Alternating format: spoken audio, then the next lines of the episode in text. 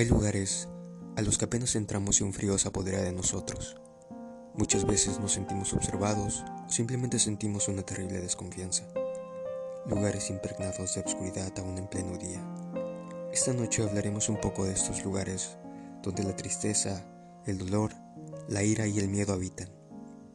Soy su servidor Arturo Sadit y les doy la bienvenida al segundo programa de Crypt Time Conecta tus auriculares, enciende tus bocinas y prepárate para disfrutar de esta noche, que espero la estés pasando en la comodidad de tu hogar. Comenzamos.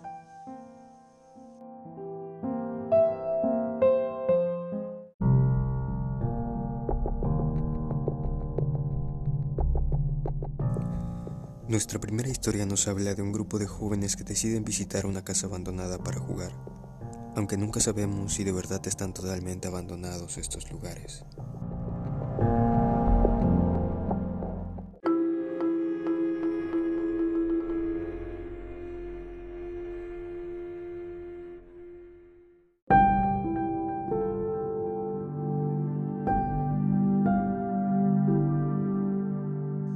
Era costumbre de los cinco chicos reunirse en distintos puntos de la ciudad para realizar prácticas de espiritismo solo por llamarlo así, pues del asunto sabían muy poco.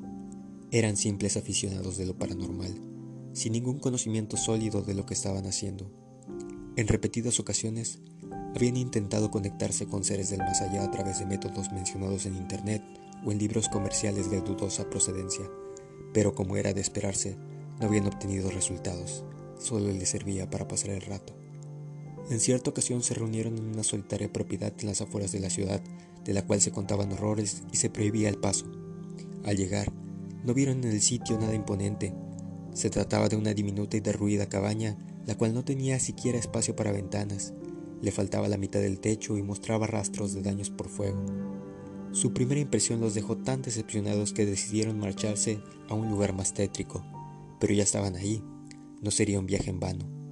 Sacaron sus artefactos, una ouija casera, un par de velas, sangre de animales, etc. Pero nada de esto era necesario. El lugar por sí solo ya era bastante.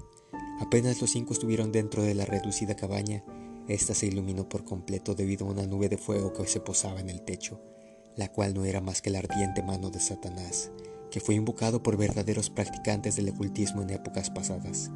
La promesa para él fue que las almas vendrían voluntariamente a sus dominios, donde podrían fácilmente calcinar a los cuerpos con sus llamas infernales y robarles la esencia, alimentándose de su miedo para llevar el resto al Averno donde experimentarían el sufrimiento eterno.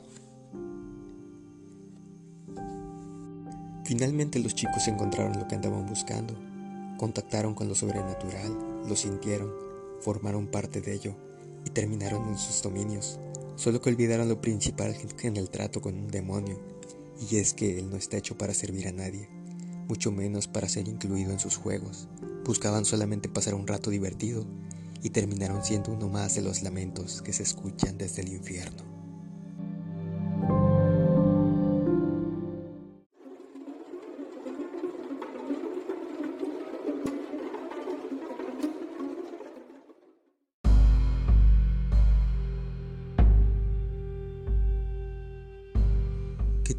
Seres acechan en la soledad, en la oscuridad y en el vacío? de dónde provienen, fueron llevados ahí o siempre estuvieron en ese lugar, qué protegen o qué buscan. La siguiente historia nos habla de un joven que en medio de un bosque y ante los peligros que habitan en él, tiene que refugiarse en una pequeña cabaña abandonada. La siguiente historia se llama Las pinturas de la cabaña.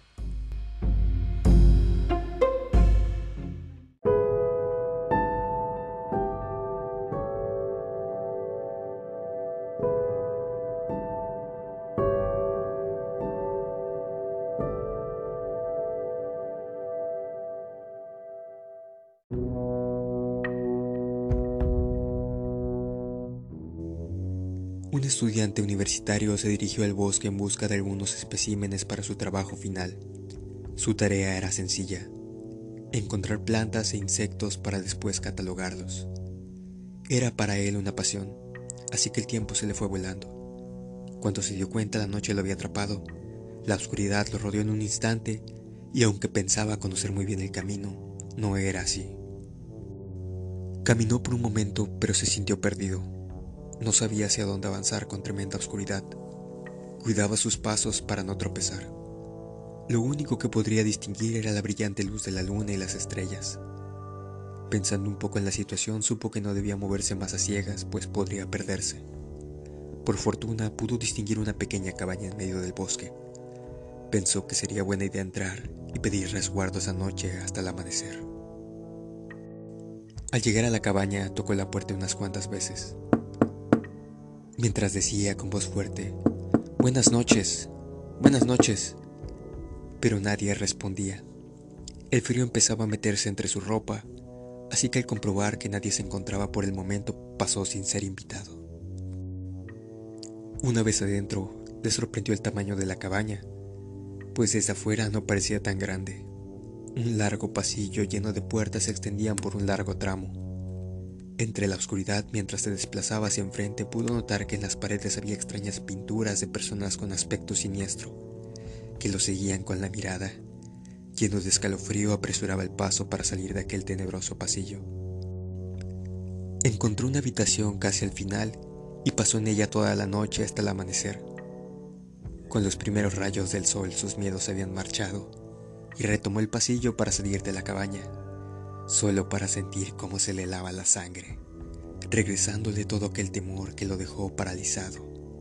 Las paredes estaban vacías, no había ni uno solo de los cuadros que había visto esa noche, eran solo numerosas ventanas que rodeaban aquel largo pasillo.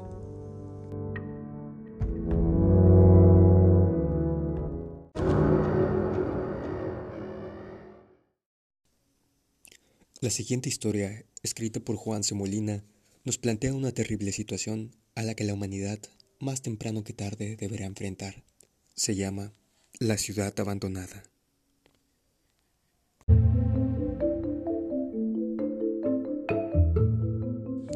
Era el último de miles, de millones. Subió en el carro, llegó al mirador de las palmas, se bajó. Sin quitarse la máscara miró hacia el valle hacia ese paisaje que había unido a muchas parejas en un polvo inolvidable, un chocolate caliente un chorizo grasiento. Miró hacia el valle y no reconoció nada, no vio nada. La niebla no lo dejó. Miró hacia el valle y lloró.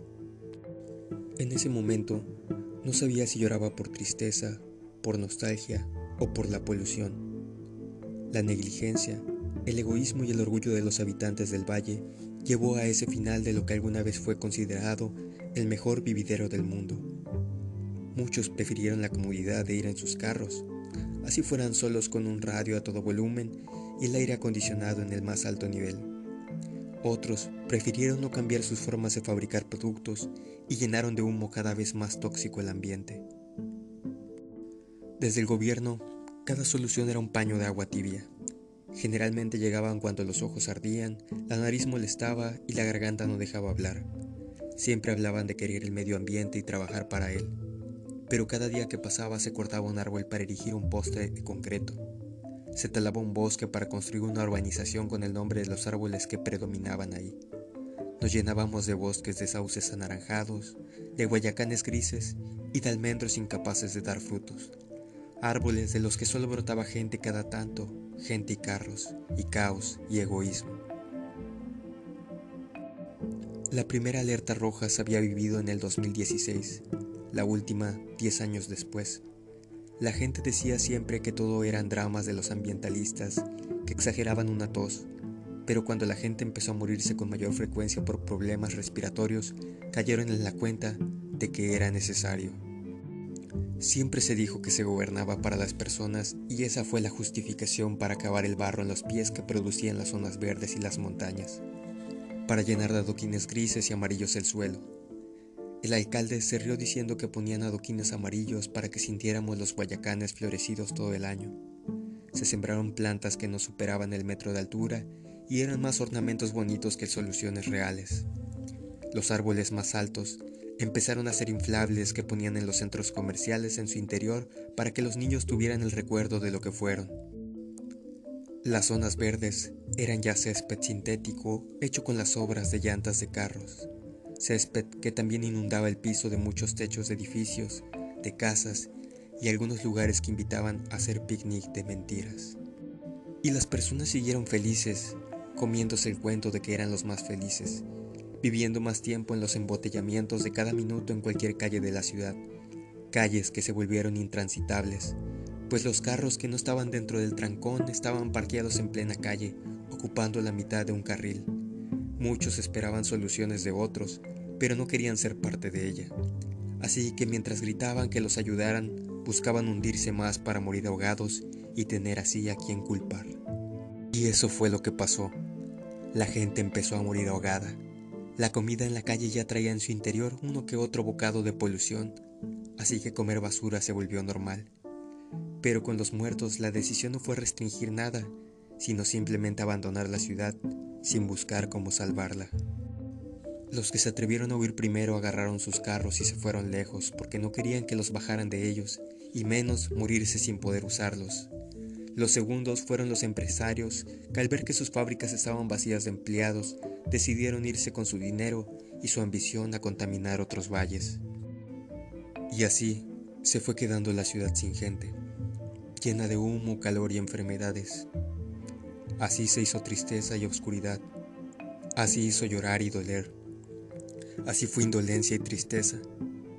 Fueron muchas lágrimas que se detuvieron en la máscara, que le inundaron el ente, que le nublaron la vista.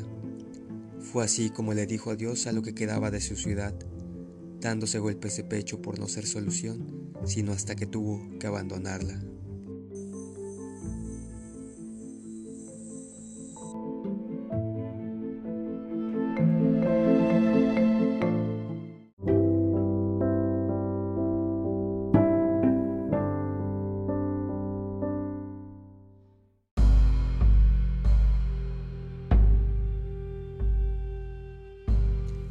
Existen lugares donde las actividades que allí sucedieron durante mucho tiempo los van convirtiendo en terribles contenedores de desgracia y terror.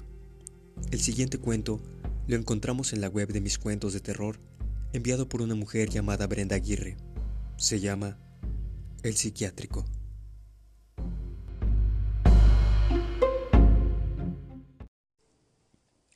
Se dice, en documentos como este, que el comienzo es muchas veces la parte más difícil, y en efecto lo es. No sabes qué decir o cómo hacer sentir mejor a todos los que te quieren y a los que quieres. Pero esa, esa es la esencia misma de la vida. Tomar decisiones y rogar para que todo salga bien, o por lo menos no salga todo lo mal que pudo haber salido. Escribo esto desde mi computadora, rogando para que lo que sea que está afuera no me encuentre antes de terminar mi relato porque sé que no saldré de aquí. En este momento de mi vida tengo la certeza que no saldré de este edificio, por lo menos no por mi propio pie, ni con vida. Entré aquí para realizar mi investigación. Ante las negativas de los hospitales psiquiátricos en operación que consulté, busqué un hospital que tuviera muy poco tiempo abandonado para poder observar las instalaciones y las condiciones en las que mantenían a los pacientes sin el pretexto de que el estado precario se deba estar en abandono por mucho tiempo. Mi interés por las enfermedades mentales y su tratamiento nació desde que me enteré que muchos de mis familiares sufrieron de esquizofrenia. En mi opinión, los pacientes que sufren este tipo de enfermedades empeoran por el tratamiento, el cual la mayoría de las veces es malo, ineficiente y abusivo.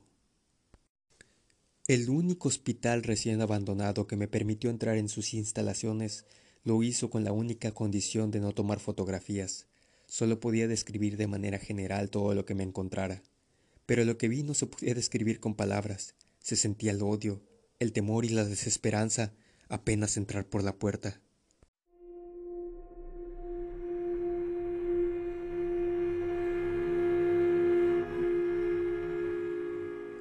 A pesar de que crucé esa puerta hace solo unos pocos minutos, el aspecto de ese lugar aparece como un recuerdo borroso en mi mente.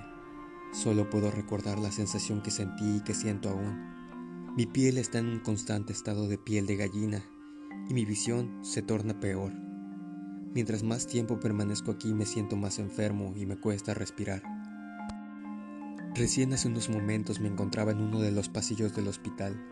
Al principio no podía ver nada, Solo podía sentir las respiraciones en mi nuca y las puertas cerrarse de golpe ante mis ojos. Pero mientras más tiempo pasaba en este lugar, mi visión se nublaba más y más. De pronto podía escucharlos, sentirlos, olerlos y verlos. Sombras pasaban desde todas direcciones, se amontonaban a mi alrededor gritando, gimiendo y tratando de tocarme de manera desesperada, como si de ese hecho dependiera algo sumamente importante. No sé cómo, pero pude escapar de todas esas manos que intentaban sujetarme para entrar en esta oficina, y aquí me encuentro. Escucho cómo golpean la puerta y gritan con desesperación cosas que no puedo comprender. La puerta está cediendo, no sé cuánto tiempo me quede ni cuánto más podré escribir.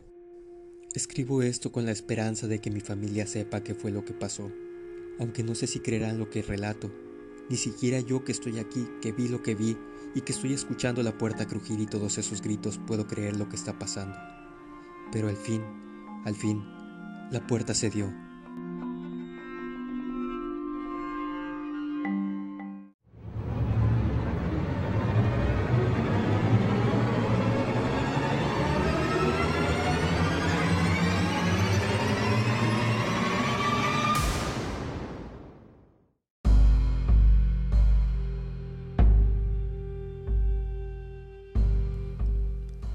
Texto fue encontrado en la computadora de un joven estudiante de medicina que preparaba una investigación para su clase de psiquiatría.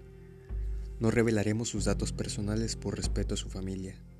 El joven nunca fue encontrado, solo sus pertenencias personales, entre ellas la computadora de la que fue sacado el documento.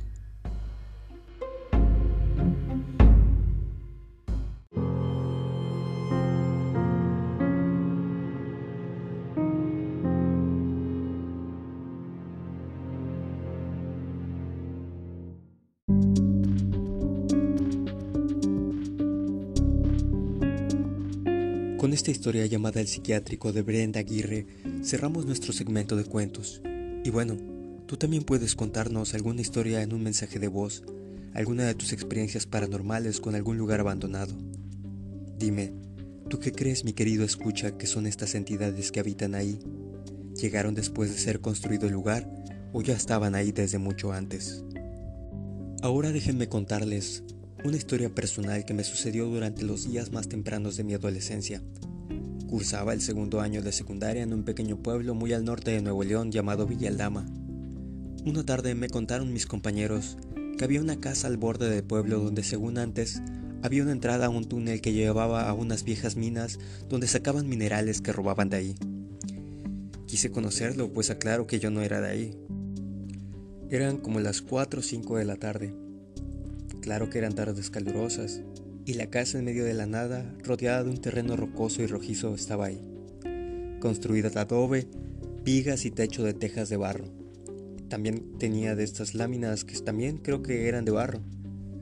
Y en efecto, ahí adentro había un túnel. Y también surgía un frío muy extraño. Por eso dije que eran tardes calurosas, y era muy raro que estuviera ese frío ahí. Al acercarme al túnel, supe de dónde venía ese frío.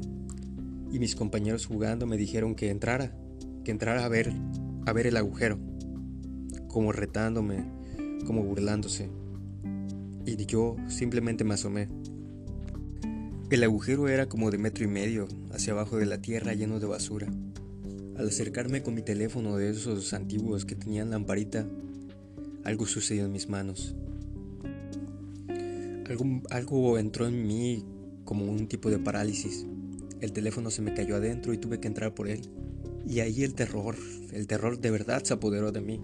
Algo invisible me paralizaba fuertemente, una fría pesadez. Me comenzaba a apretar contra el fondo. Uno de ellos se agachó y me jaló fuertemente. Salí y corrimos.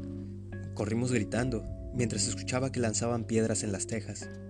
Al salir dirigí la vista al techo para ver qué es lo que caía ahí, pero no había nada. Nunca recuperé mi teléfono y la verdad nadie se atrevió a ir por él. ¿Qué fue esa fuerza fría que me empujaba hacia el túnel? Quizás nunca lo sepa, pero esa tarde sentí la verdadera esencia del terror, en ese pueblo del cual al poco tiempo tuve que partir y hasta ahora no he regresado.